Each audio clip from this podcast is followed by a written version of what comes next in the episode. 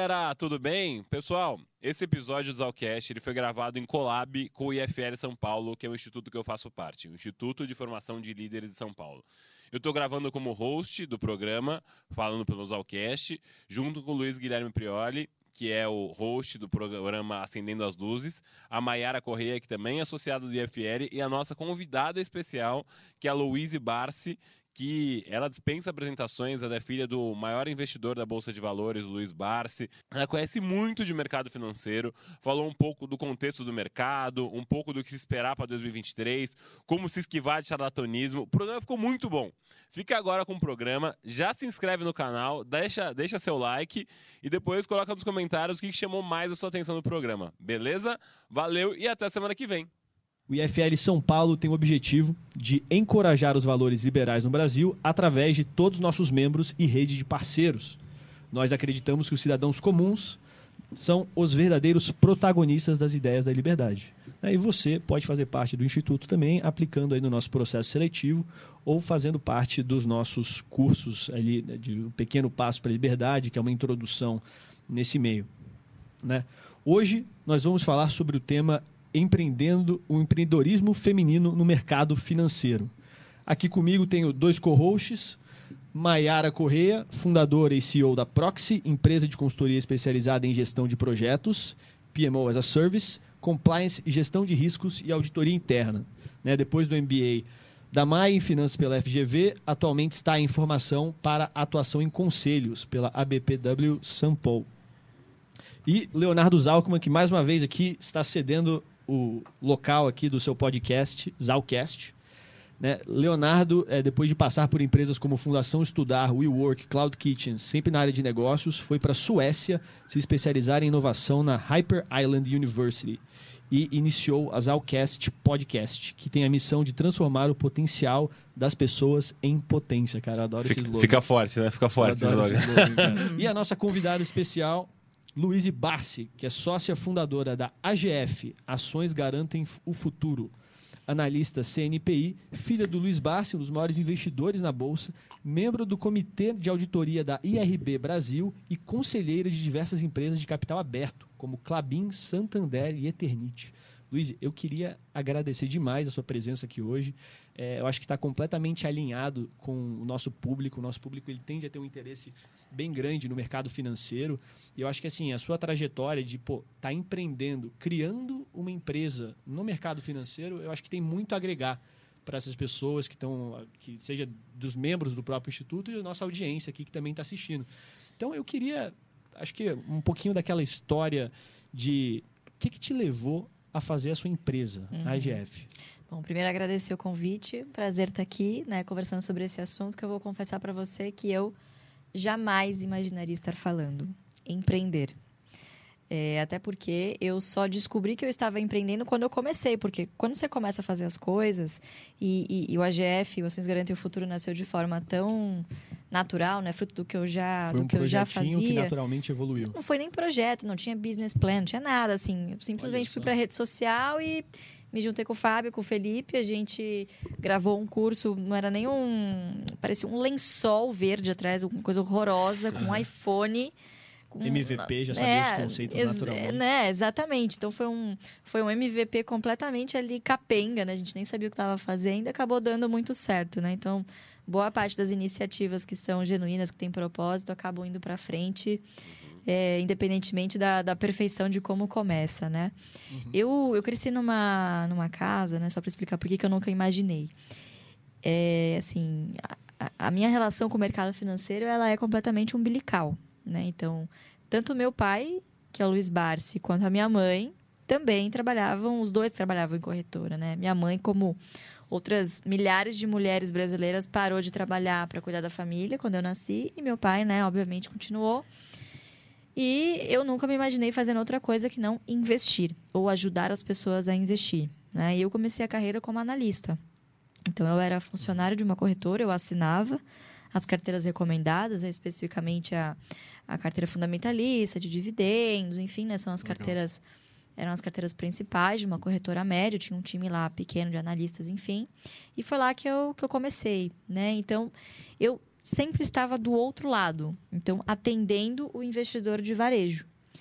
E eu cresci com meu pai eh, me dizendo o seguinte: o que, que é melhor? Você ser uma grande dona de um pequeno negócio ou uma pequena dona de um grande e já consolidado negócio que já paga dividendos, você não vai precisar pagar imposto, se preocupar com funcionário. É uma dor de cabeça muito menor. Só que é uma forma de empreendedorismo, sim. Porque são poucos aqui no Brasil que têm é, esse apetite ao risco de pensar no longo prazo. Né? Então, o risco que se corre é sim um risco alto, você tem um alto potencial, obviamente, também de retorno, né? Certo. Mas, obviamente, que não é o mesmo risco de você ser o empreendedor herói, né? Aquele cara que vai lá, que abre o CNPJ, né? Que tem os milhões de perrengues que aqui no Você Brasil... pode ser um empreendedor que vai profissionalizar aquela empresa e virar sócio dela também, né? Exatamente. outras maneiras. Exatamente. Então a gente está do, do lado capitalista da coisa, vamos dizer assim, né? Do lado do mercado de capitais, mas não deixa de ser um empreendedorismo quando você olha para um horizonte de longuíssimo prazo. Então eu sempre cresci com isso na cabeça. Bom, legal, vou fazer minha carreira no mercado, vou ser analista até certo ponto, porque eu já sabia que eu não seria analista para sempre, porque a, a profissão de analista me impedia de fazer o que realmente ia me deixar rica, que é investir, que é o que eu acredito.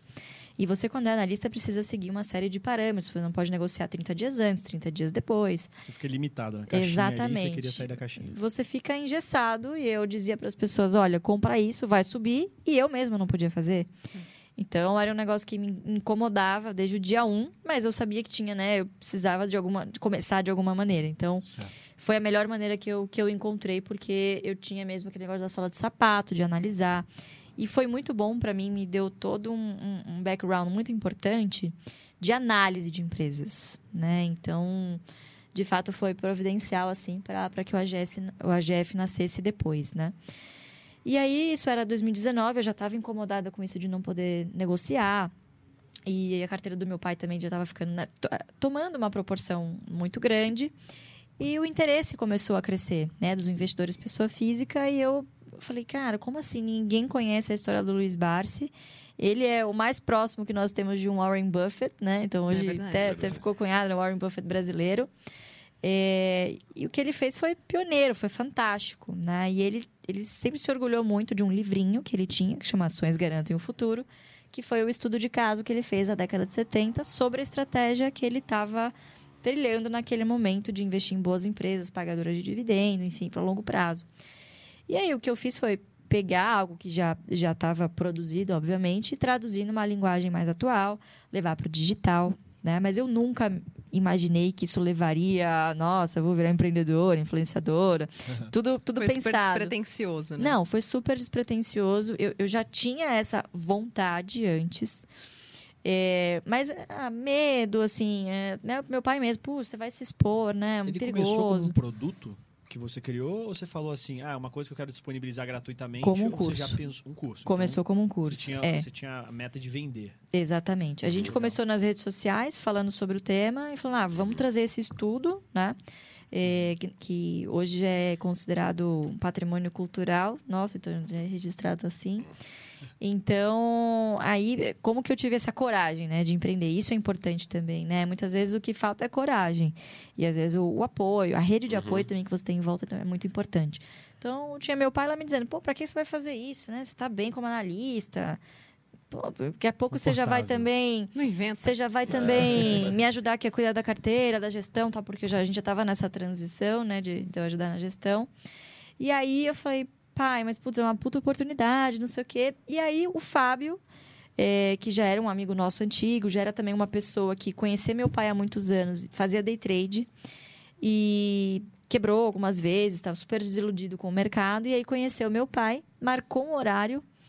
Meu pai atendeu, ele falou: Não acredito. Ele tinha, o Fábio tinha 17 anos. Meu pai atendeu, falou para ele sobre a estratégia e ele falou: Não, daqui em diante eu vou seguir. Seguiu e assim, mudou de vida, sabe? Então, é, assim, a gente conhece várias histórias Curou de pessoas day que. Que legal. É, exatamente. A cura do day trade. É a cura, é. exatamente. É a pílula, né? Tomou, tá curado, maravilhoso. E o Felipe também, que é o outro sócio, a mesma coisa. Ele era um grande executivo de uma empresa ligada ao 3G Capital. E ele estava insatisfeito com a vida de executivo, queria partir para alguma coisa mais relacionada ao mercado financeiro, que era a grande paixão dele. Uhum. E aí meio que o universo conspirou para que essas três pessoas estivessem ali naquele momento completamente despreparadas, tá? Ninguém estava preparado porque estava por vir. E toparam o desafio. E fomos. Eu acho que eu queria até perguntar nesse sentido. é, qual foi o momento que você falou, bom, que você teve a coragem de falar, vou largar a minha vida de mercado financeiro e vou me jogar de cabeça Esse é ali? um bom ponto. Não, foi quando a gente é, abriu a rede social do, do Ações Garantem o Futuro, criei a conta e comecei a falar, meu, em uma semana o negócio viralizou e todo mundo, nossa, que legal, o pessoal aqui do bar, e tal, tal, tal. Uhum. E aí o negócio já, já foi muito grande, né? Porque já tinha o interesse, mas o que a gente sentia falta? De um canal de comunicação oficial, porque mídia tradicional a gente sabe como é que funciona, né? Vai atrás do clique, não necessariamente o que está escrito lá é o que a pessoa falou. Sem dúvida. Então faltava um canal para consolidar, né? Al- Alguém que vocalizasse com confiança, né? Com, com assunto. autoridade, enfim. E aí acabou nascendo o canal e aí E explodiu. até nesse ponto que o Léo falou, é, você estava trabalhando como analista Sim, e você criou um Instagram paralelo. sim. Você não largou seu trabalho de analista Não larguei. para fazer. Isso aí é um ponto, cara, que normalmente é, parece que as pessoas elas sentem que, não, para empreender eu tenho que largar o meu emprego. De uma hora pra aí, outra. uma ali. hora o emprego, e aí, pô, aí eu vou fazer. E você, que nem você tava falando, né, desse empreendedor herói, esse que cria a coisa desde o início. Cara, você sabe que demora para sair as coisas, para começar a ganhar tração, para você se sentir confiante no caminho. Então, pô, tem um, o Ícaro de Carvalho ele fala bastante disso, né, do trabalho depois do trabalho, de, pô, cara, começa isso como o seu segundo trabalho, Isso mesmo. e aí depois, conforme você já vai ganhando tração nesse, se você de fato fala assim, cara, tá fazendo total sentido eu me dedicar nisso, aí você faz esse shift, aí você Uhum. deixa seu trabalho, né? Não é aquele negócio de você, pô, simplesmente fazer, não, eu vou empreender, tchau pro emprego, tchau tudo, isso aí pra mim é fuga. É, é, exatamente. O seu foi, tipo, estratégico. E de 2018 para 2019, tava começando aquele boom de influenciadores digitais, tá bem no comecinho mesmo. Então, assim, a corretora não se importou. Eu pedi, eu falei, olha, tudo bem, eu abri um Instagram aqui meu mesmo para falar de mercado. Não, imagina, pode, pode fazer, sem problema nenhum. Pedi permissão, deixaram. Eu falei, ah, beleza, né? Porque também ninguém, obviamente, ninguém adivinharia onde, onde isso daria, né? Uhum. E aí, nos intervalos de mercado, quando eu tinha alguma brecha durante, durante o pregão, né? Eu tinha horário para sair, mas não tinha horário. eh, tinha horário para entrar, mas não tinha horário para sair. Então, quando terminava todas as, as minhas tarefas como né, da, da corretora, aí eu ia fazer eh, o segundo round, né, da, da- do Insta tal da empresa. Uhum. A gente eh, eh, começou mesmo a pensar no curso tal em janeiro de 2019, mas o AGF nasceu efetivamente em abril desse ano e em setembro eu pedi demissão. Então foi ali Ah, que eu tomei a decisão. também, É. né?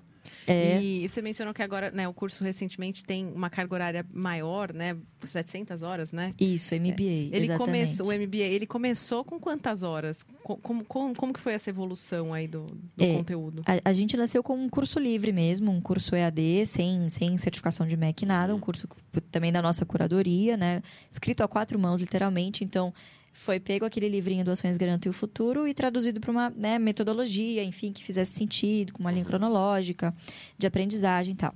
E aí, o, o curso existe até hoje, chama Jeito Barça de Investir, já passou por algumas, né, várias atualizações, mas existe até hoje, é o carro-chefe. E nesse ano a gente lançou o nosso primeiro curso, de fato, certificado pelo MEC, que é o MBA, né? Que tem 752 horas. E é o primeiro MBA do Brasil focado em value investing. Então, para fazer a curadoria desse, desse MBA, a gente se inspirou no de Colômbia, né? Que é o único, único comparável hoje. Tem alguns outros cursos Muito de legal. investimentos no Brasil, mas não é focado em uma estratégia de value investing específico, né? Você vê lá, mercado financeiro geral, Uhum. mas você não vê uma teoria específica, né? E lá fora isso é muito comum. Então, Quantas turmas tem? Primeira turma, É a a, gente agora. lançou formando, em né? julho. É Exatamente. A gente vai para a segunda turma agora em fevereiro, março. E o jeito Barsi de investir, você, ele é um produto assim recorrente, um produto perpétuo, ou ele é por turma também? É por turma. A gente costuma fazer uma turma a cada três ou quatro meses, porque tem uma mentoria mensal, né? São, Ah, são três mentorias é, ao vivo conosco, tá? E dura três meses. Então a gente sempre espera uma turma acabar, tirar todas as dúvidas, enfim, para começar uma outra turma, né? Então. Esse ano a gente teve duas turmas só, porque teve MBA e outras coisas também no meio do caminho, lançamento do livro, enfim.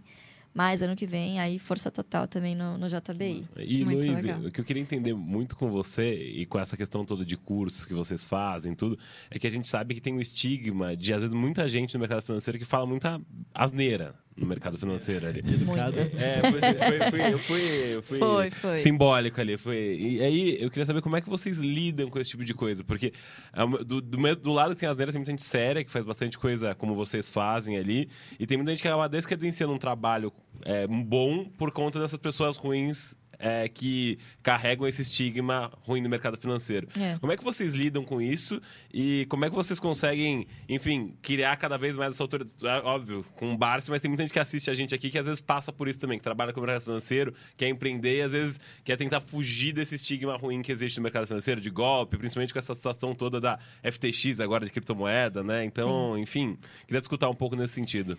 Olha, eu acho que um bom alerta para você identificar um charlatão, vamos, vamos dizer assim, é, primeiro, promessas fáceis de enriquecimento rápido e garantia de determinada rentabilidade. Pronto, você já acende um A alerta. palavra garantia é a mais vermelha de Ah, todas. né? você vai ganhar tanto por mês. Esquece. Não existe isso, senão teria gente aí trilionária.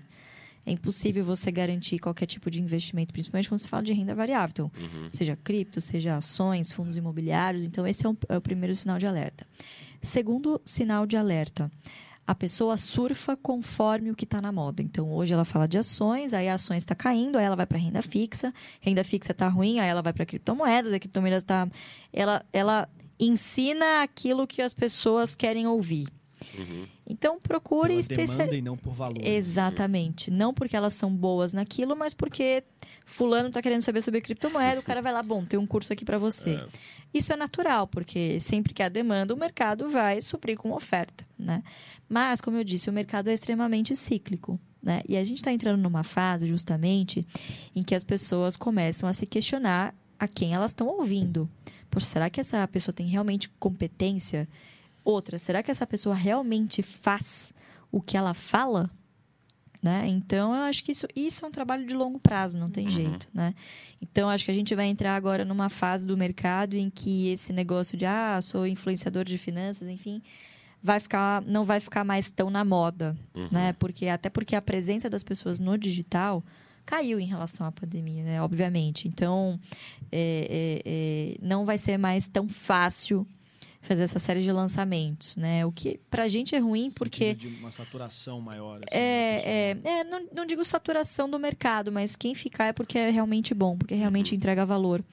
É, é bom porque você a- acaba afunilando o mercado, né? Até verdade. surgir alguma outra coisa nova, enfim, interessante e, e- e re- e reaquecer aí o, o, o interesse da galera, né? Uhum.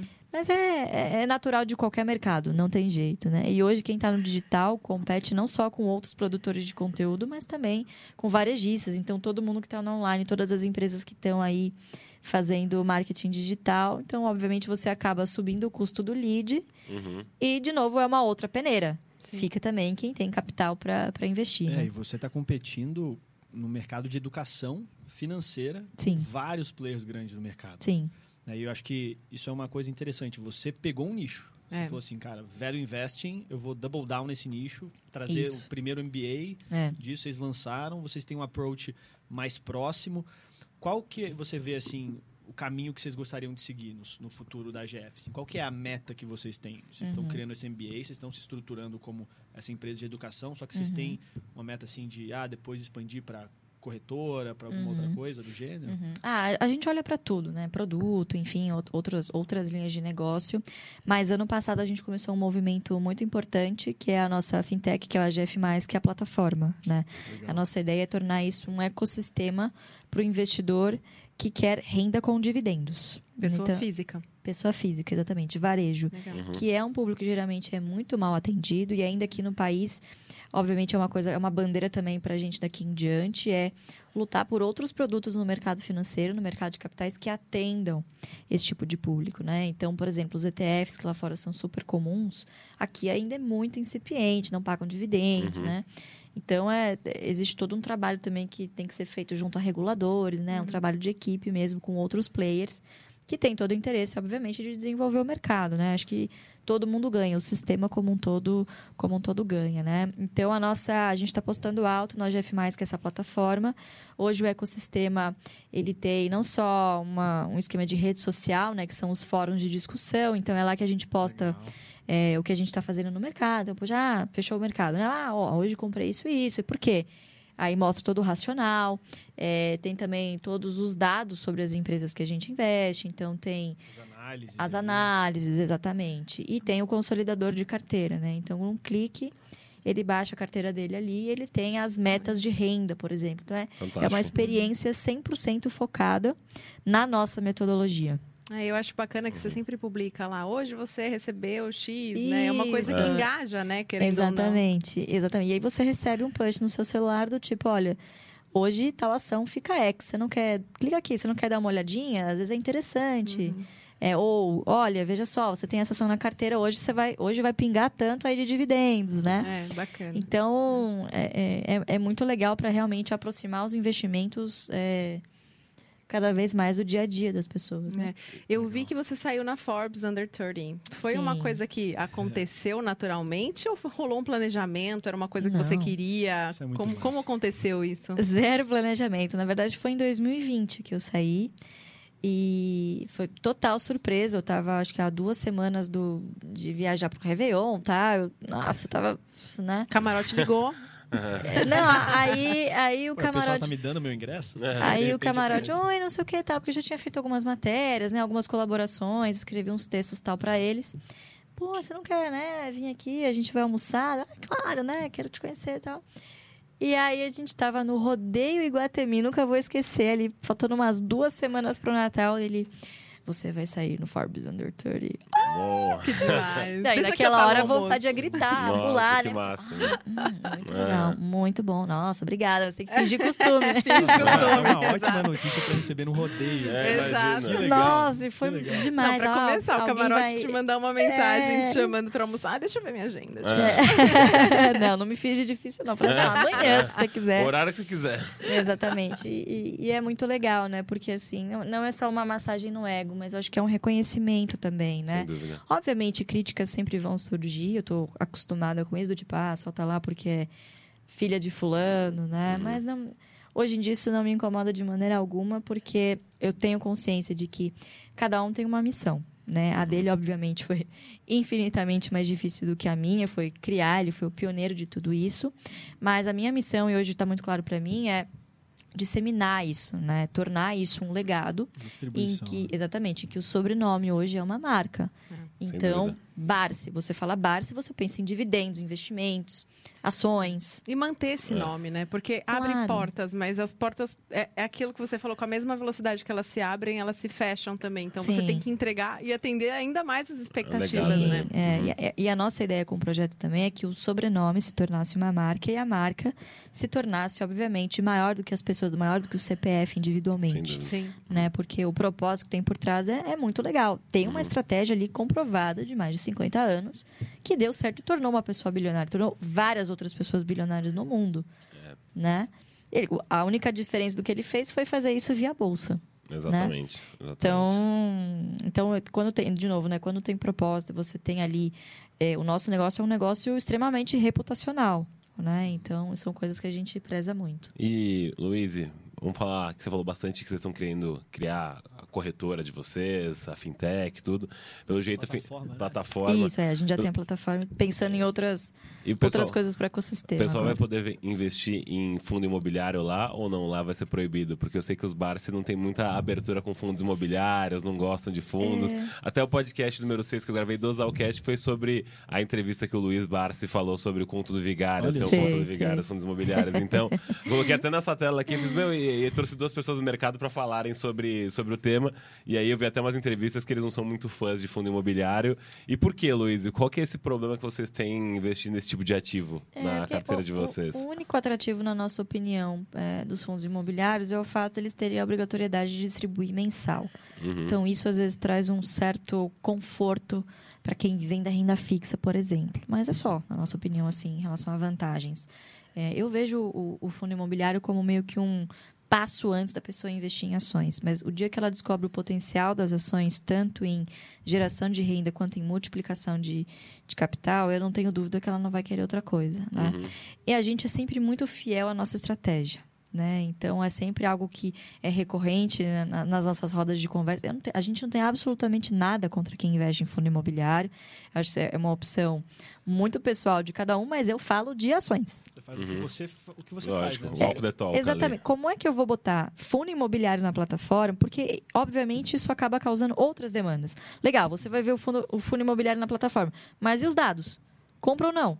O que, que eu faço? Uhum. né? Você está pensando na, na experiência do cliente Claro. e no alinhamento que está ligando o ponto com o que você está fazendo de velho investe. É, é, exatamente, exatamente. Então é, é, é muito difícil também de você saber agradar a todos, né? Então, é, quando você escolhe um nicho, é, não dá para agradar a todos. Você tem que fazer paz com isso Uhum. e falar, olha, muito obrigada pelo seu interesse, mas meu produto não é para você. Paciência, né? E aí vão ter outros que vão que vão te atender, Uhum. né? Então a gente é sempre muito fiel à, à estratégia e mas a gente sempre tá, tá pensando sobre esse sobre esse tema de fundo imobiliário. Não temos nenhuma ressalva em relação a isso, mas eu- honestamente eu acho que você se expor a um produto de renda variável com potencial de renda fixa é um risco assimétrico. Uhum. Eu prefiro correr um risco de ter um grande potencial de valorização, né? E, Uhum. é, é, é, obviamente, correr o risco de renda variável com potencial de renda variável, não com potencial de renda fixa. É, é que eu acho que é mais fácil para o povo entender o que, que é um fundo imobiliário. Acaba fazendo muito mais É. é, tá palpável você entender um fundo imobiliário do que entender uma renda variável, ali, um private equity, alguma coisa nesse sentido ali. Sim, sim. E aí, como que você acha, porque quem está assistindo a gente às vezes não tem tanto conhecimento de mercado financeiro, pode começar a aprender, assim, não uma pessoa especialista como você é, mas uma pessoa leiga que quer conhecer pelo menos o básico para não, é, para não fazer um investimento errado, para às vezes Não, não, não cair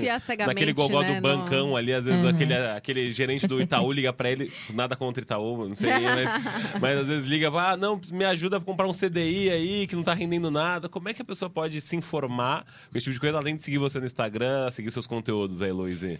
É, eu acho que ter é, a- a- uma visão muito bem planejada das suas finanças pessoais é um primeiro, primeiro passo muito importante. Uhum. Eu sempre digo o seguinte: tudo que sobra no final do mês, e aí, obviamente, né, investir é uma missão para quem não está endividado. Então, primeira coisa é quite suas dívidas o mais rápido possível e trabalhe para que você, obviamente, ganhe mais e consiga fazer sobrar mais Excelente. no final do mês, claro. Chegando, né, cumprindo essa missão, você vai dividir o que sobra no final do mês em três caixinhas. A caixinha do curto prazo, que é aquilo, tanto o dinheiro que você vai deixar ali na conta corrente para um lazer, né, para os gastos do dia a dia, e uma reserva de emergência. Então, eu gosto de falar pelo menos seis meses de, de salário ali guardados na reserva de emergência, porque emergência não tem, não escolhe CPF, não É tem hora para acontecer. Acontece, né? A, a segunda caixinha é a caixinha do médio prazo. Então, é a caixinha dos seus objetivos e sonhos. Então, sei lá, vou casar no ano que vem, eu vou fazer, pretendo fazer um intercâmbio, alguma coisa do tipo, né? Que, obviamente, são metas também importantes para é para isso que a gente trabalha também, não é Sem só dúvida. para investir para o Aham. futuro, né? É para ter reali- realizações também. Então é aquele a caixinha do planejamento de médio prazo, em que também isso fica na renda fixa, mas você pode se dar o luxo de ter outros produtos com carência maior, portanto com uma rentabilidade Uhum. mais interessante do que coisas de liquidez diária que ficam ali na caixinha do curto prazo. E aí sim, a terceira caixinha do, do longo prazo, que é bolsa, fundo imobiliário, criptos, enfim, que é renda variável daí. né? E, e só ressaltando a sobriedade do que você está falando, né? Você está falando assim, ó, renda variável, que é uma coisa que você trabalha de ações garantia futuro, você está falando assim, cara, você, investidor novo, se preocupa isso na terceira caixinha. Sim. Pense Claro. em outras coisas antes. E eu acho que essa sobriedade é que, realmente, pegando, até fazendo o link com aquela primeira pergunta, de tipo, pô, que, que faz a pessoa eh, não cair no conto dessas pessoas? Você não está garantido. Você tá, cara, dando um plano, um planejamento para a pessoa, essa segurança dela entender quais são os passos. Exato. Então, É, e isso hoje bem viver de renda é um sonho que todo, né, a maioria das pessoas é, tem É. isso na, na, É. na cabeça e, e querendo ou não, o caminho mais fácil é muito sexy, né? Muito mais sexy do que É. Muito economiza mais. o dinheiro. Em vez de você trocar de carro esse ano, não, troca, né? Então é, é isso. E- É, se você pudesse, é, pensando aí nessa pessoa que não, não conhece nada do mercado financeiro e pensa, Putz, quanto que eu precisaria ter investido para eu poder viver de renda e ter uma vida tranquila morando numa cidade como a nossa? É, o planejamento é sempre de trás para frente. Então, quanto você desejaria receber em média por mês? Sim. Né, dividido pelo ali a, a, média de dividendos, por exemplo, de determinada empresa que você esteja analisando para investir. E aí você faz vezes a, a, a, o preço dessa ação para saber quanto que você precisaria desembolsar. Né? Então é sempre uma conta de trás para frente de metas de ações. Obviamente que é, esse cálculo a gente tem todo na plataforma, porque você precisa levar em consideração. Vocês têm, essa calculadora? Tem, tem. Onde que o nosso telespectador Uma pode vez acessar? eu fiz um negócio desse, sabia? Eu quase chorei, gente. Eu falei, não, acho que é melhor eu voltar a trabalhar mais. Com dois gêmeos ainda para criar, né, Exato. Mai? É. Mas olha, isso, isso é engraçado, né? Eu sempre digo que você consegue comprar uma aposentadoria hoje, né? Mas se você não tiver todo esse dinheiro, se você não tiver, sei lá, um milhão, né? O pessoal sempre fala nesse, nesse milestone aí, um milhão. Cara, divide isso em 20 anos. Pode parecer muito tempo, mas esse tempo vai passar. E passa rápido. Daqui 20 né? anos, você vai olhar pra trás e vai falar, porra, por que, que eu não comecei 20 anos atrás? Exato. É. Né? Pô, a pandemia já vai fazer quase três anos que, que rolou. E Uhum. parece que foi ontem. É. Exatamente. Né? Então, assim, as pessoas. É igual a dieta, né? As pessoas sempre deixam pra começar na segunda-feira. E aí a segunda-feira chega, ah, não, depois eu faço, É depois eu sempre vejo. assim. é. Então, obviamente, quem é jovem tem uma grande vantagem a seu favor, que é o tempo. Tempo. Às vezes não tem uma outra vantagem que as pessoas mais maduras têm, que é a grana que sobra. Mas mesmo 100 reais, 200 reais que você consiga juntar no início, você pode se dar o luxo de não ser tão arrojado, porque você tem o tempo a seu favor. Uhum. né? E, obviamente, a constância dos aportes também faz toda a diferença. Né? Então, momentos como esse que a gente está vivendo de... é, é, muito, muito conturbado politicamente, né? Infelizmente, quanto pior para o mercadinho da, da esquina, melhor para o açaí, que tal? É, o- é o cara que está cotado na bolsa. E as cotações dele também vão sofrer. E quem que vai sobreviver lá na frente? Né? A vendinha do seu Zé ou o açaí? O açaí, muito provavelmente. Tem mais né? capital, consegue lidar com as. É quem tem maiores vantagens competitivas. Então, é a chance que as pessoas têm de alocar o seu capital ali, obviamente sempre pensando no longo prazo, mas em empresas que muito provavelmente vão sobreviver a esse turbilhão que a gente está que a gente tá passando. Né?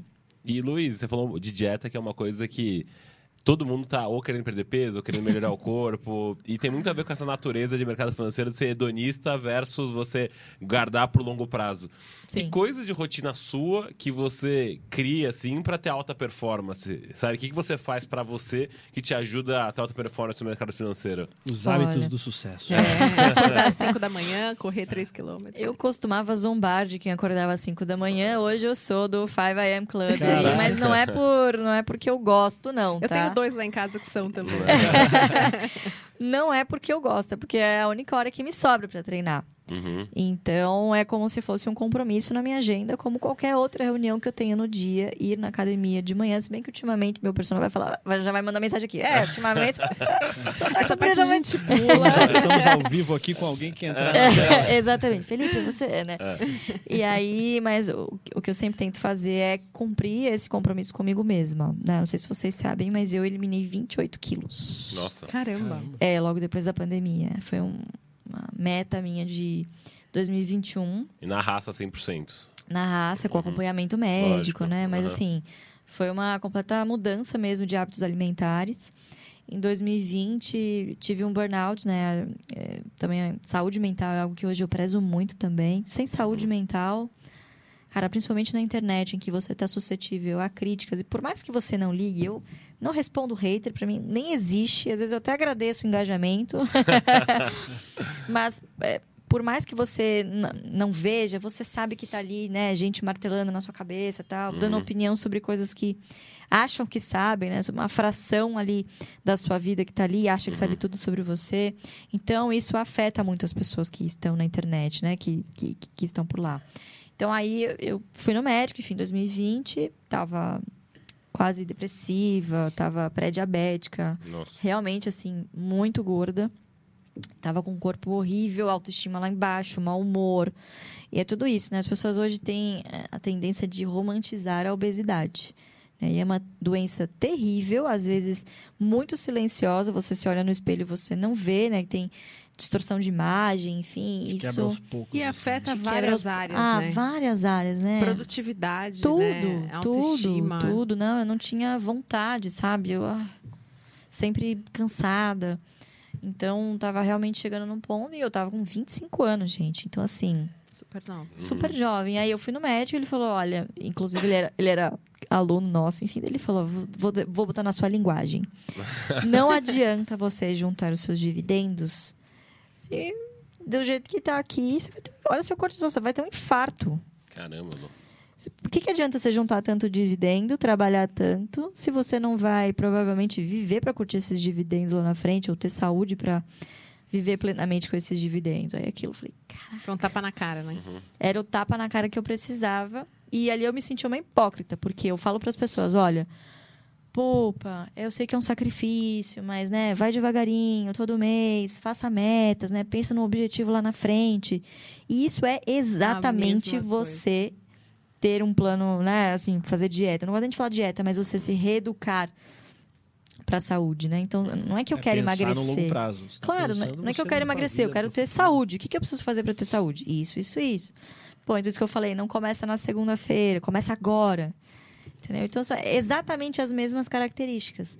E exige tanto sacrifício quanto, né? Então eu Uhum. falei, pô, eu já faço mais difícil, eu sou disciplinada com as minhas finanças. E eu não consigo ser com o meu próprio corpo, né? Não consigo ter controle sobre o que Essa eu é como. É. Então foi Se uma juntou os dois. é, exatamente. Então foi uma reflexão muito grande que eu fiz e falei, bom, uma coisa precisa estar. Aplicou o método AGF. Apli- apliquei o JDI, tá vendo? Na E, dieta. Luiz, até falando aí sobre alta performance, essa parte de saúde, né, um dos nossos patrocinadores aqui do podcast é a Polaris, empresa da qual eu tenho o privilégio de ser sócio e diretor também. Né? A Polaris é uma farmácia de manipulação que vai desde suplementos, medicamentos, Ah, até dermocosméticos e atende todo o Brasil. né? É, e a gente preparou aqui para você um presentinho que Olha, que chique. É- é um dos, dos nossos carros-chefes, que é o Gloss Uau! de- picolinato de, de cromo. Uau! Esse gloss é famoso, viu? Esse gloss aí é eu tô famoso. esperando o meu, inclusive. É verdade, eu tô devendo Uau. Eu recebi o meu em casa E aí, o lá, que mas que eu paguei. acontece? Qual é a Mas eu A finalidade do gente, gloss? o gloss, ele é um glossinho que você passa e ele dá o, o plump assim no, no lábio e Ah. ele tira a vontade de comer doce.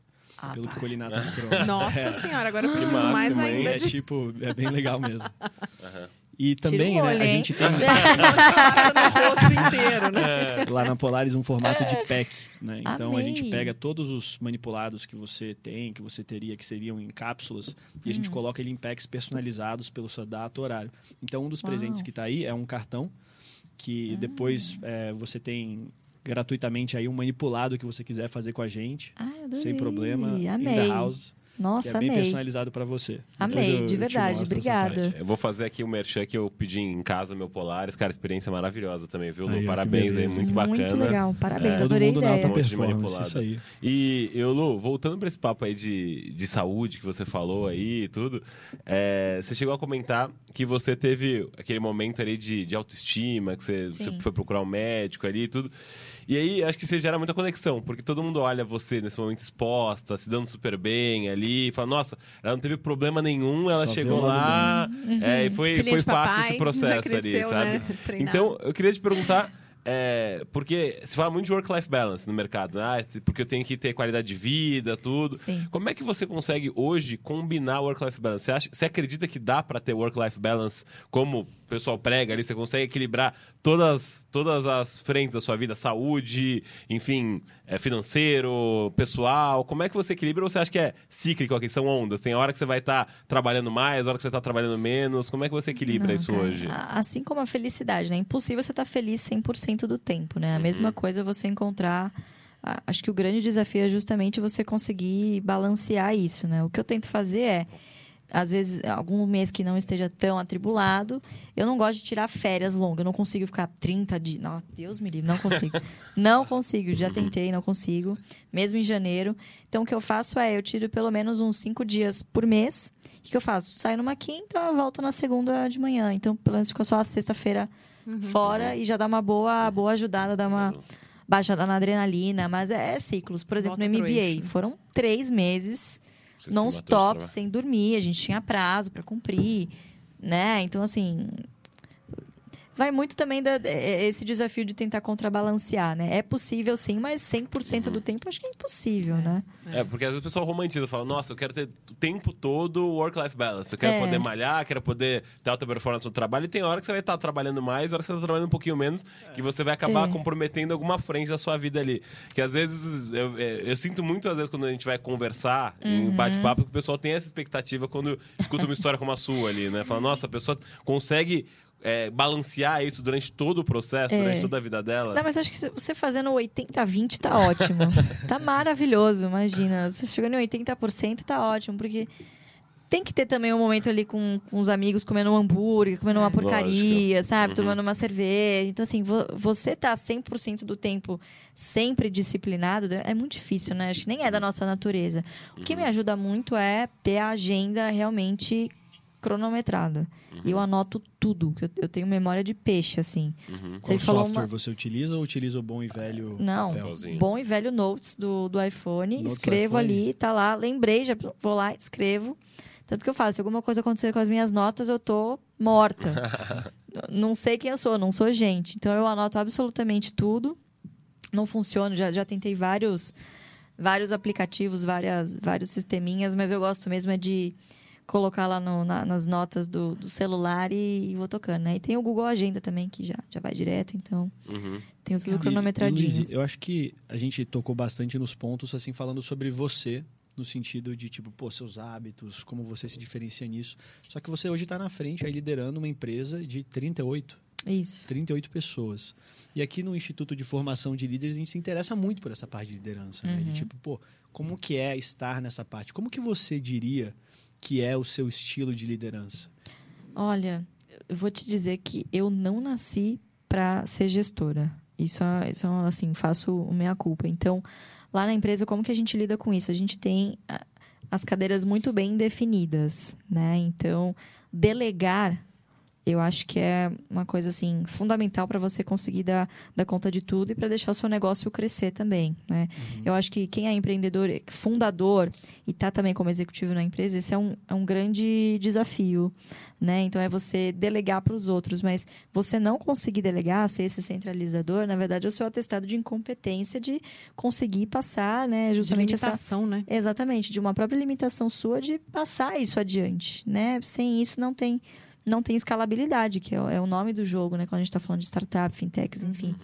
Então, hoje eu fico mais numa parte institucional. É, eu tenho, não tem jeito mais um cordão umbilical com a parte educacional da empresa, então supervisiono pessoalmente junto lá com a equipe. A gente tem uma rede educacional, enfim, que cuida da parte de treinamentos, MBA, enfim. Mas eu acabo me envolvendo porque a marca Barsi, querendo ou não, é o meu sobrenome também.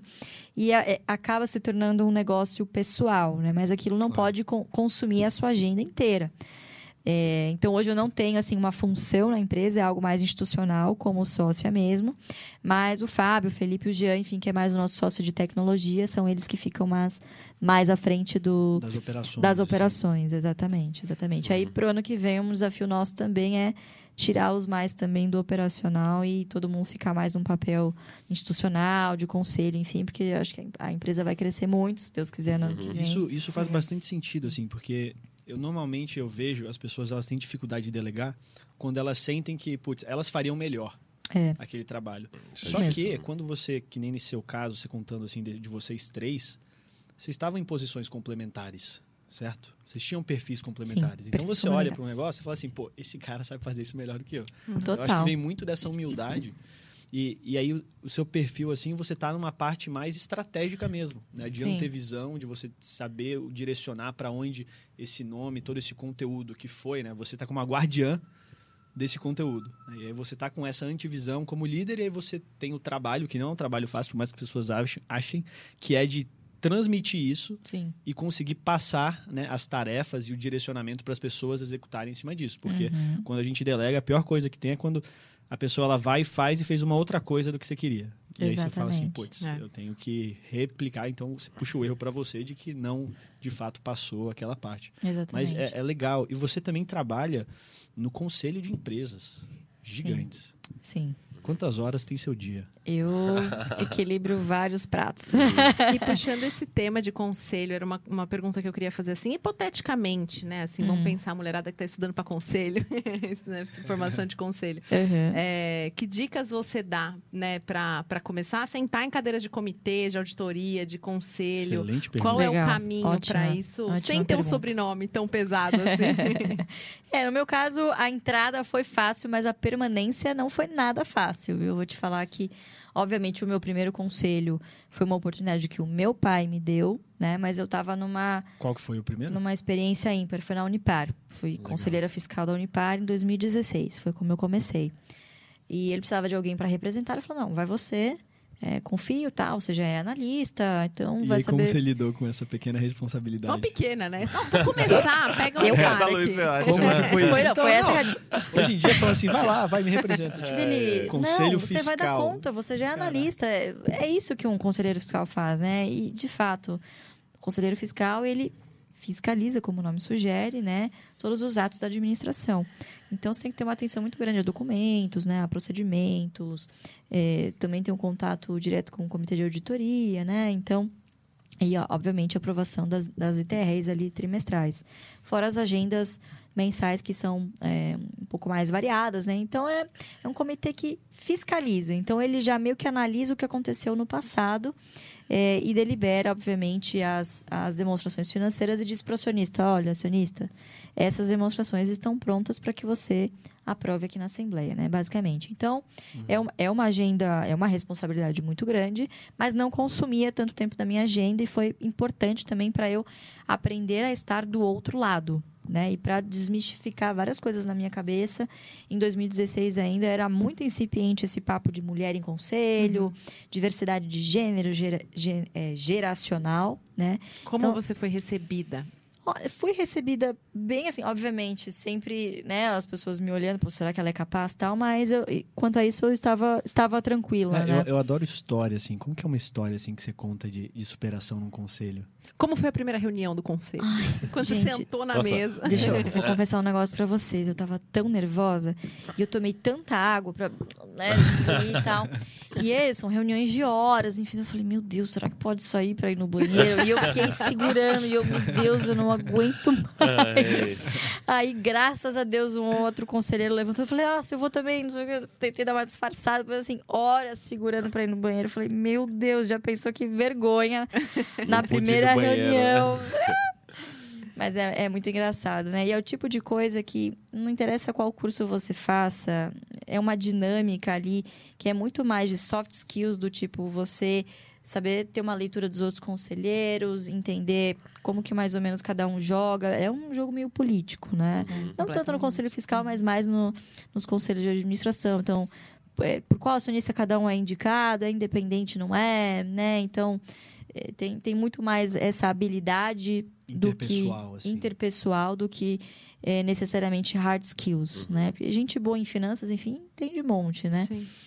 Mas, enfim, aí eu, eu- eu cheguei no, no, no conselho e eu estava numa situação um pouco ímpar, porque eu era uma conselheira independente, porém herdeira do acionista. Nossa.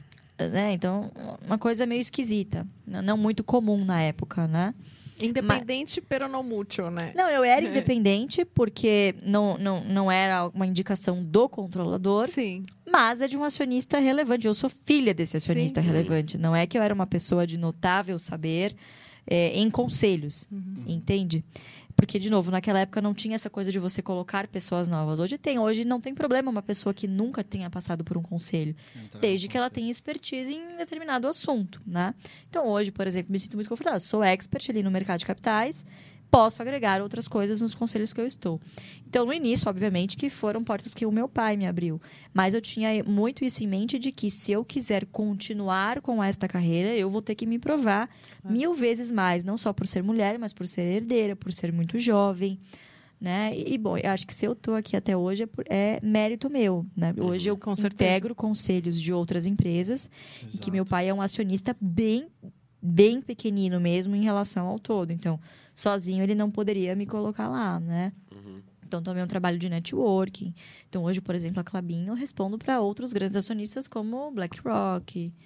É, Responsa. é, é uma, é uma grande E é responsabilidade. CPF, né? Responsabilidade é. E é no CPF, CPF. exatamente. Então, qualquer mais skin in the game do que isso, impossível. Então, você é acionista e você responde com o seu CPF também nas decisões que você é, ajuda a tomar no Conselho Fiscal, no Conselho de Administração e agora também no Comitê de Auditoria, né? E Você falou. Você está em três conselhos e um comitê. Qual é o máximo de conselhos que você conseguiria, né? Que você toparia? Cheguei no meu máximo. É, esse é o é, meu limite. Três conselhos. Não, eu estou em três fiscais, E o comitê de auditoria? um de administração e um de auditoria. Né? que o Conselho Fiscal é uma agenda mais leve, vamos dizer assim, porque você apenas fiscaliza o que já aconteceu. Então, eh, alguns documentos você só pode ter acesso depois que eles já foram deliberados pelo Conselho de Administração, né? Então, é uma agenda temática que é feita para o ano todo. Geralmente, é uma, duas reuniões por mês. Né? Ah, nossa, só uma, duas reuniões, mas assim, é muito material, muito. pelo menos dois, três dias para se preparar para cada reunião. É, não é só reunião. né? Cada reunião você multiplica por pelo menos dois. São né, dois dias que você leva, obviamente, para ler todos os documentos, fazer a análise, buscar outras informações que não os documentos que estão ali, questionar, já ir preparado para essa, essa reunião. Então, são três conselhos fiscais, Clabin Santander e AES Brasil. É, mais recentemente, o Comitê de Auditoria do IRB, né, que está sendo extremamente desafiador. E o, o Conselho de Administração da Eternite, que eu estou há cinco anos. Cinco, então. Cinco anos, é. Que é o meu, meu conselho mais antigo. E foi, assim, uma grande escola para mim. Foi o segundo conselho que eu entrei. O primeiro de administração. que É uma empresa hoje atualmente em RJ, Recuperação Judicial. é, de um setor extremamente polêmico, vamos dizer assim, o setor de coberturas. Na época, a Eternite utilizava o amianto como matéria-prima, né? Então, foi uma tempestade perfeita. Então, ali eu era uma cons- jovem conselheira de uma empresa entrando em recuperação judicial, cuja principal matéria-prima foi proibida. Nossa. É, então, assim, foi uma, foi uma loucura. Boa parte da agenda era para falar sobre assuntos jurídicos Sim. e como proteger o próprio patrimônio. Era uma loucura, foi uma loucura mesmo. Eu falei, meu Deus, o que, que eu tô fazendo aqui? Meu pai me jogou na, na jaula com os leões, mas foi extremamente importante para criar casca e criar experiência que me deu pauta para ir para outros conselhos também que, E, que e assim, cuidando de uma startup que no ramo de fintech, você deve receber convite para também participar de conselhos consultivos. Sim, Você participa de outros conselhos consultivos? Ou Não. você fala assim, não, vou focar só nesses. não porque Esses não consigo conselhos. mesmo, né? Eu acho que eh, tem que saber também o limite e dizer não, né? Legal. É, não adianta também pegar várias funções e não exercê-las plenamente, né? Então, hoje estou no meu limite de conselhos. Ano que vem devo até revisitar para ver como que eu fico, né? Porque já realmente cheguei no meu limite, a empresa crescendo. É, também estou à frente da, da gestão do patrimônio familiar, então a gente está num, num processo de sucessão, enfim, então muita coisa acontecendo ao mesmo tempo. Tem que saber também sentar e se planejar do que, que você Priorizar quer, as priorizar coisas. as coisas importantes, exatamente. Você falou muito, Luiz, sobre a aceitação de você fato de ser uma mulher jovem no mercado financeiro, do mercado financeiro.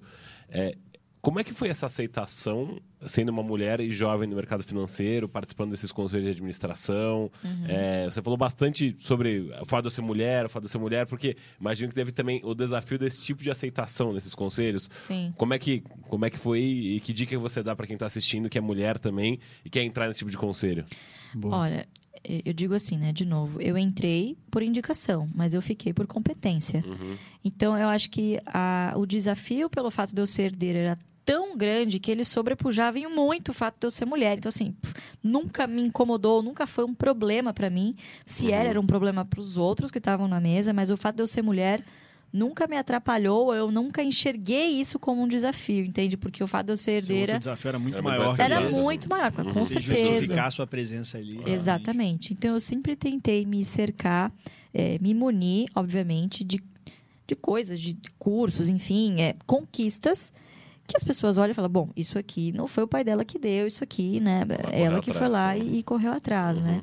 Então, a certificação de analista CNPI, bom, ninguém me deu, né? Eu fui lá, horas bundas, sentei, estudei, tirei e assinava carteiras de recomendação a outros investidores. E o meu benchmark é o mercado.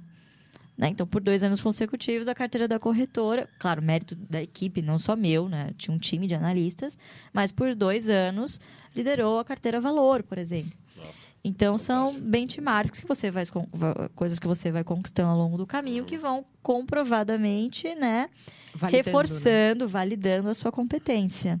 Né? Então, as meninas que querem chegar lá, querem empreender ou chegarem em conselho de administração, é, mostrem resultados. Os resultados sempre vão falar mais alto do que o gênero. É Sempre. verdade. De longe, né? Tem, tem uma frase do Beto Sicupira, que a gente falava muito na Fundação Estudar, que ele falou que não tem bunda na cadeira que bate produtividade. No- exatamente. É isso Se mesmo. você 10 horas. Ah, tudo bem, você pode ser muito efetivo em 10 horas. Se você trabalhar 8, mais duas horas muito bem, você vai ser mais efetivo. Então. Exato. É, e até, cara, falando assim de, dessas, dessas operações, a gente tem um outro patrocinador aqui, que é o maior patrocinador do podcast, que é a Goldrat Consulting, né? É, é que é uma multinacional israelense que utiliza a teoria das, restrições para ajudar os clientes a competir através da geração de valor e excelência operacional. Eles até fizeram né, um trabalho dentro do IFL para a gente ter um projeto de, de liderança que a gente vai né, é, acompanhando todos os nossos membros aqui. É, e é, é bem Com métricas para avaliar o desenvolvimento, o, né, a Isso. evolução de cada a associado dentro do instituto. De um, de um líder, né? Porque a gente aqui no IFL a gente tenta dar uma base de conhecimento assim que, que o que eu gosto bastante é a nossa formação liberal, porque você consegue ser desenvolvido e líder em vários outros pontos, mas como você ter essa base forte de visão de mundo, né? Aqui a gente passa os me- nossos membros novos, os prospects, antes deles virarem associados, eles entram como prospects. Eles começam fazendo parte assim, né, desse ciclo de formação que vai desenvolvendo eles com várias leituras complementares, participação em projetos. Então, pô, tudo isso aqui, né, que, que a gente tem essa estrutura de podcast, ela é feita voluntariamente por gente do instituto. E o que eu gosto bastante é que a gente acaba trabalhando com gente que a gente não trabalharia anteriormente. Né? Tipo, a gente tem médicos na equipe que trabalham com gente, com economista, que trabalham com gente de marketing, que trabalha com advogado. Então você tem essa, essa troca, né? Você você sente assim que, que nesse, nos- por fazer parte dos conselhos, você sente bastante dessa troca diferenciada, Total. porque você tá ali se rodeando de gente de altíssimo nível. né? Ah, Você- a- a sua plura- rede de relacionamentos É. assim, ela dá um dá um, uma sal- um salto. É, eu diria que a plural, pluralidade, né, a multidisciplinaridade é muito importante. Isso, né? Então, o fato de você estar ali em colegi o colegiado, ele serve justamente para isso, para fomentar o debate. Se você tiver cinco pessoas muito parecidas, o debate vai sempre na mesma linha e, obviamente, as conclusões sempre serão as mesmas. Vai ter unanimidade, ótimo, muito bom, mas o debate fica muito pobre. Né? Então, acho que a capacidade das empresas que estão cada vez mais olhando para isso é realmente de olhar, de formar um conselho que seja eficiente, mas que tenha ali uma pluralidade de experiências, não só de gênero, mas de experiências. Então, hoje, pessoas que não são só formadas em ADM, contábeis, economia, engenharia, geralmente eram essas figurinhas carimbadas que foram ex-executivos da companhia ou prestaram consultoria. Hoje não, hoje as pessoas, as empresas estão olhando para outras formações complementares, por exemplo, marketing.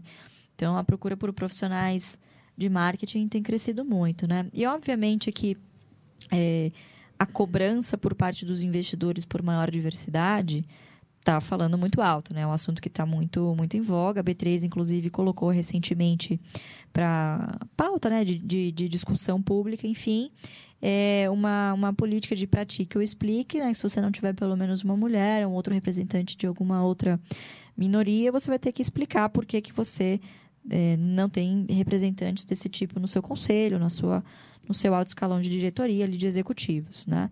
Então, quer dizer, é uma demanda que vem do mercado e que as empresas vão atender conforme isso, obviamente, mexe no bolso.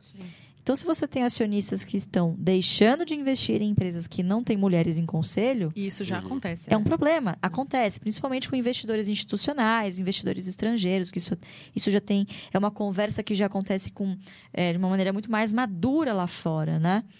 Então, é sempre quando mexe no bolso, obviamente, que as empresas vão buscar se movimentar nesse sentido. Falando em bolso, posso fazer uma pergunta bem objetiva? Sim. Que foi um tema de discussão lá no final de semana na minha casa, amigos, churrasco, conversando. E Magazine Luiza, né? Nos últimos anos tiveram muitas aquisições, muitas movimentações, mudança da estratégia da companhia. O que, que você diria para quem tem é, bastante, é, né, bastante ações na, na, na Magalu? Qual, qual futuro você vê para Magalu? Pode pular, pode pedir ajuda para os universitários. É, não, é, é, é muito complicado, né? Porque, assim, toda e qualquer coisa que eu, que eu possa falar pode ser... é, Usado contra você no usado futuro, contra né? mim, não entendido como uma recomendação de compra, recomendação de venda. A gente não olha para varejo, a verdade é essa. Uhum. É um setor com barreiras de entradas baixíssimas. Então, obviamente que não qualquer um pode virar uma Magazine Luiza, mas você tem aí vários players Sim. globais, inclusive. Hoje não existe mais fronteira. Então, você tem, por exemplo, um Mercado Livre que hoje, na minha opinião, é quem está na frente desse movimento. Né? Uma empresa argentina, inclusive.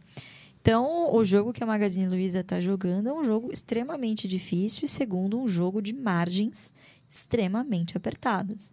Terceiro, um jogo em que você não controla boa parte das variáveis que afetam o seu negócio. Então, você ser uma empresa plano, né, assim que eles se definem, é, é muito difícil. Você É. criar esse ecossistema e deixar o seu cliente ali interagindo lá dentro, né? Você tem, enfim, é, é um negócio difícil, principalmente quando você compra muitas empresas, você faz muitas aquisições, é um desafio de você Integrar tudo. integrar tudo e criar sinergias ali entre os negócios. Estava mais fácil com uma taxa de juros a 2%. Uma taxa de juros a 13,75%, você já começa a ter problemas estruturais. É. Começa a ficar muito mais caro de você implementar isso. E eles né? estão fazendo a transição, né? Do, do, Isso. do- da linha para o plano, né? Que é Exatamente. a estratégia lá do professor Ming, do Alibaba, né? Isso, É, exatamente. Estão fazendo essa transição. Então, e, e não existe nenhuma companhia que fez essa transição. Geralmente elas já nascem plano, Já né? nasce em plano, exatamente. É um desafio muito, muito grande, né? Cujo principal upside está no futuro, né? E é, interess... Então, é interessante você complicado. falando do varejo, né? Porque, por exemplo, a gente aqui na Polaris, a gente se posiciona no varejo, só que de um nicho muito específico. Nicho, exatamente. Que é o nicho de farmácias magistrais. A gente Uhum. achou um mercado altamente fragmentado, né? de 10 bi ano, que o maior player tem 1,4%. Caramba. Então a gente está realmente entrando nisso para uma espécie de, de consolidação para ganhar market share e depois ser o player que Uhum. PIs conseguem apostar na gente para chegar e dominar esse mercado. Então a É. gente não acaba caindo no varejo, que é o varejo que compete direto com Sim, as varejo de linha grandes branca, drogarias. né? Nossa, Essas coisas a gente assim. estava aí destruído, né? A gente é. fala que a gente ataca do nosso cercadinho.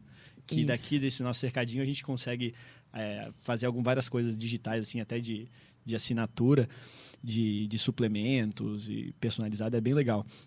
E você, então, tem algumas coisas que você valoriza na, na tese de value investing, né? Você até pelo fato de você não olhar varejo.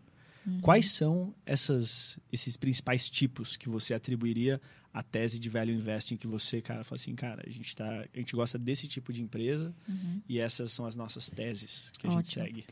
Bom, a, primeira acho que já, já até disse aqui, né? Perenidade do negócio. Então, as varejistas que eram líderes há 10 anos atrás não são as mesmas que são líderes hoje, não serão as mesmas daqui 10 anos, também não serão as mesmas daqui 20 anos, e assim sucessi- sucessivamente.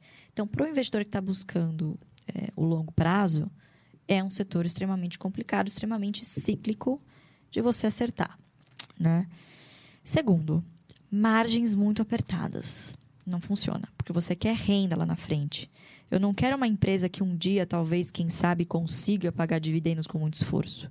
Eu quero um negócio que tenha é, uma característica tal que gere fluxo de caixa suficiente para investir em si mesmo e remunerar o seu acionista agora.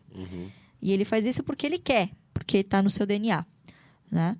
É, então, basicamente, são essas características super importantes. E terceiro, empresas que tenham políticas bem definidas e sustentáveis de distribuição de dividendos. Né? Então, é, poucos setores acabam se encaixando. Quando, é engraçado isso, né? O Quando filtro vai diminuindo, vai né? diminuindo. Quando você sabe primeiro o que você não quer, nossa, mas você elimina vários erros que você pode cometer no meio do caminho, às vezes é, uma tentação ali. Então, quando você escolhe um foco, um nicho para você seguir, é, obviamente você sabe que você tem que ter a maturidade suficiente para entender que você vai ver outras oportunidades passando aqui do seu lado né? Mas você não vai poder agarrar, porque, Porque você está não tá no focado. teu mapa. né? Exatamente. O caminho é esse. É. Exatamente. Então, às vezes, até o empreendedor, né, acaba caindo nisso de querer expandir demais para outros mercados, outros mercados que ele enxergue como uma boa oportunidade, acaba esquecendo ali o seu core business, em que se ele tivesse feito feijão com arroz muito bem Exatamente. feito, tivesse se capitalizado, e tivesse uma robustez, aí sim ele poderia olhar para outros horizontes, mas não, né, acaba perdendo um pouco um fo- o, o foco.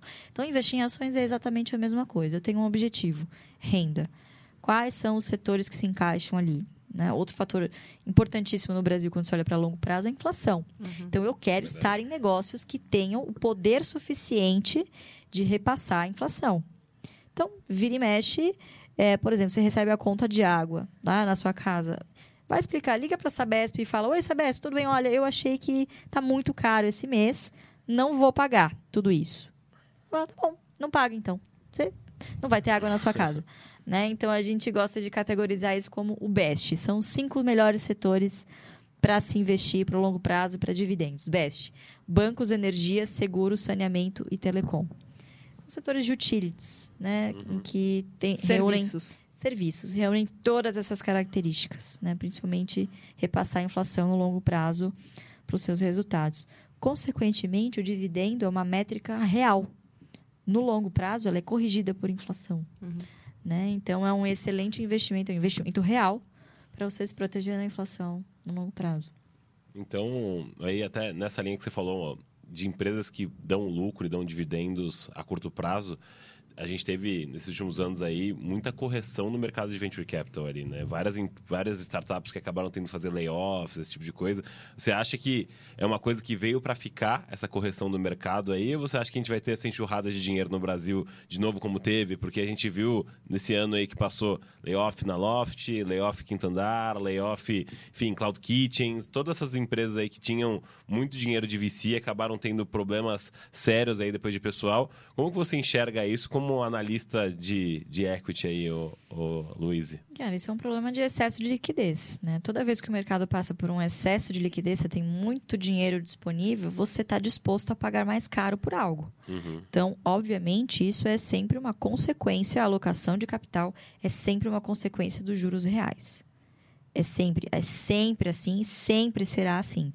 Então, hoje a gente está com juros lá em cima, obviamente, o retorno esperado do investidor acaba sendo maior, ele se torna mais conservador e ele começa a olhar para esses negócios em que antes ele só se importava com o crescimento do bottom line, agora não.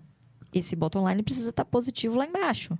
Senão eu não, não tenho perspectiva ajustado a esse valor presente de quando eu vou receber o meu capital de volta. Né? Então, assim, é, voltando ao exemplo de Magazine Luiza, né? o PL que pode ser considerado uma espécie de payback, né? Cara, Magazine Luiza chegou a estar negociada 300 vezes PL, 300 vezes lucro. Nossa.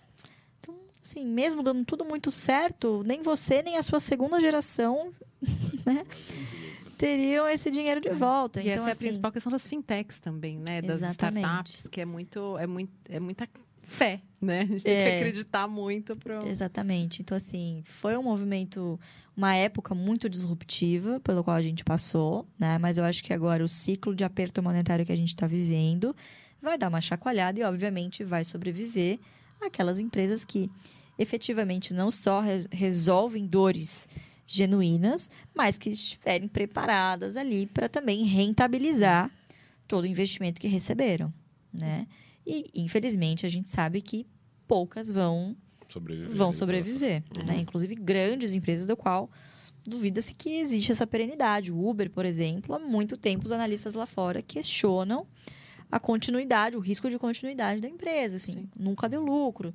Qual, o objetivo qual é a do, do perspectiva? investidor é rentabilidade. Se a empresa não dá rentabilidade, né? Exatamente. E ao mesmo tempo, nessa são produtos são serviços tão úteis que hoje a Exato. gente não se imagina mais sem um iFood, sem um. Exato. Então, são ondas, né? São ondas de inovação, né? Schumpeter fala muito sobre isso, ondas de inovação. Uhum. Muito provavelmente é a próxima geração de empreendedores que vai ter aprendido com quem inovou e vai melhorar aquela onda. Que... E aí a gente vai chegar de novo num pico e Voltar. né, tudo, pra- tudo são ciclos, né? E Então, Luiz, pra gente encerrar aqui, você tem uma bagagem. Você, assim, tem uma empresa de educação financeira, que você lidera, de certa forma, essa empresa, né?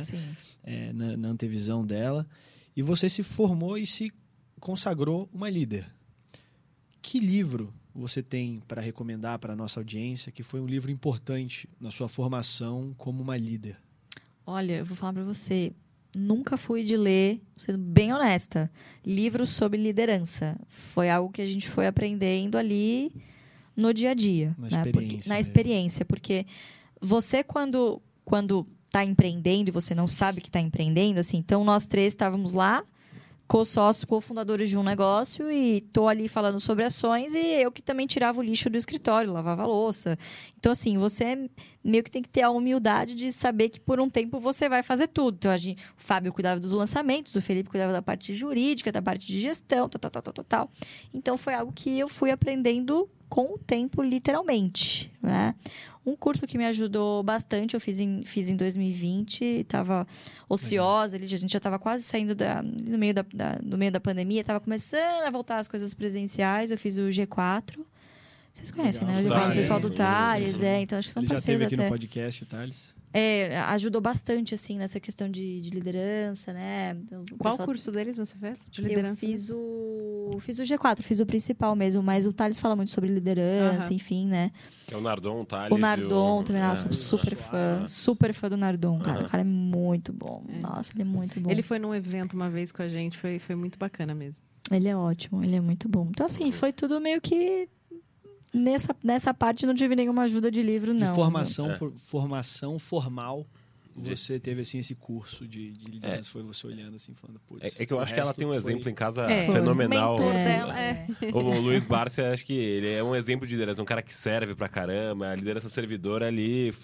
Aquele é muito simbólico. Quando eu vi o vídeo dele, eu tava até falando dele bordando lá é, a camiseta dele, pra mim foi muito simbólico. Eu vi- Tem um que a Luiz postou, o Luiz Barsi, bilionário, uma camiseta, ele tentando arrumar a camiseta lá dele pra não estragar, assim, sabe? Ele não- É. nem um pouco preocupado que vai estar conservando a camiseta que ele tem há, não sei quantos, 10 anos, 20 Viu anos, imagino. Luiz. Anda de metrô, né? Faz coisas Ele que nem é a gente às vezes. fantástico. É. Eu, eu digo pra ele que a gente faz um MBA por dia com ele, que Uhum. independente do tempo que a gente passasse, não daria para compilar isso num curso, né? E, e a verdade é essa, né? O desafio do educacional é justamente esse: você preparar a pessoa para colocar em prática tudo que ela aprendeu, né? E a gente sabe que infelizmente nem todo mundo faz isso, né? Então é, é um desafio bem grande, bem grande aí do mercado. Aí, além do conteúdo, também tem o nível de absorção de cada um, né? Exatamente. Exatamente. Mas sabe o que é engraçado, né? Eu sou analista, sempre investi em mercado financeiro. E se me dissessem que eu iria abrir uma empresa de educação, eu ia falar, imagina, eu tô ficando louca, porque eu nunca investiria nesse setor na bolsa. Porque eu sei que também barreiras de entrada baixa, né? Então você tem que ter um diferencial competitivo muito grande para você ser muito bom nisso, né? Ainda mais de um nicho que vinha de um incentivo muito forte de FIES, por exemplo, do nada se viu Verdade. competindo com Hotmart, Eduz, Udemy. Nossa, exatamente. E, de novo, negócios que as pessoas não se importam mais do cara não ser o mestre, doutor, ou da FGV, do INSPER. Não, eu quero aprender com alguém que fez e Exato. que deu certo. mesmo.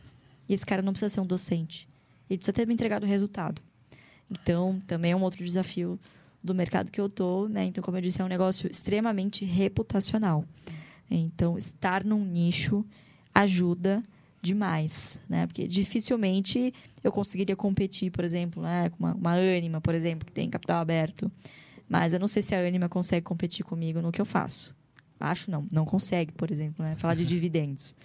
Então, acho que essa questão de, de competências, de reputação e de você estar focado em um nicho é extremamente providencial para a sobrevivência do negócio. Uhum. Excelente. Resultados são realmente, cara, aquela autoridade inegável. É verdade. Você é pode falar assim, não, a pessoa não se formou ali, não estudou, mas a pessoa obteve aquele resultado, não tem muito Acabou a o que discussão. você, é, É. o que você argumentar.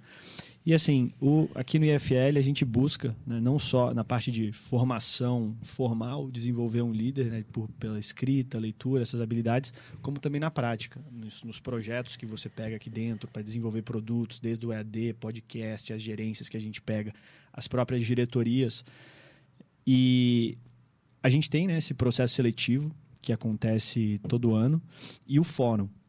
Então, você que quer ficar próximo da gente, que quer participar de alguma das nossas formações, fica próximo aqui, é, segue as nossas redes sociais, arroba IFLSP.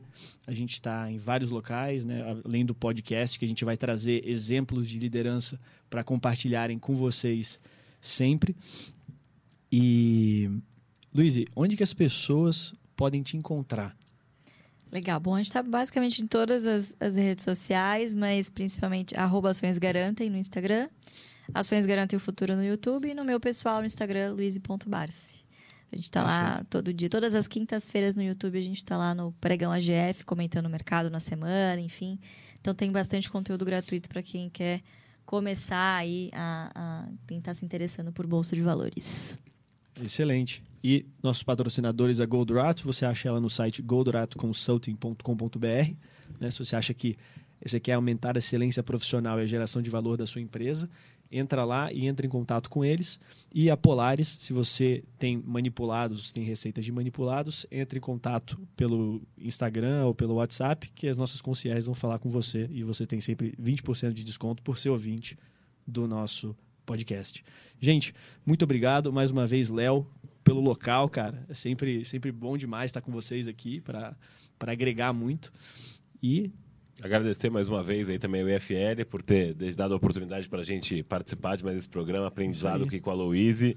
Para quem é, quer aprender nós. sobre transformar potenciais e potências, segue o Zalcast também nas redes sociais. Arroba Zalcast. Zalcast, então depois sigam lá. E, e, é isso. Obrigado mais uma vez pelo convite. LG, parabéns mais uma vez pela vice-presidência do IFL agora. o cara tá cada Verdade. vez mais, mais fino lá. Agora tá cada vez mais fino. E Mai, como é que o pessoal te encontra lá nas redes sociais agora que ela tá. Agora tem Instagram. Riozeira, ela tá riozeira. Agora a rainha dos rios da, do IFL do São IFL, Paulo. Exatamente. Meu Instagram é arroba underline Mai Correia, underline com Y Mai. E no meu LinkedIn, Maiara Correia. Boa. Futura é. participante de vários, vários conselhos, vários conselhos, vários conselhos de empresa. Estou né? trabalhando para isso. É. Chegou. É isso aí, gente. Mais uma vez, obrigado e a gente se vê na próxima. Obrigada, Valeu. pessoal. Tchau, tchau. Obrigada, Luiz.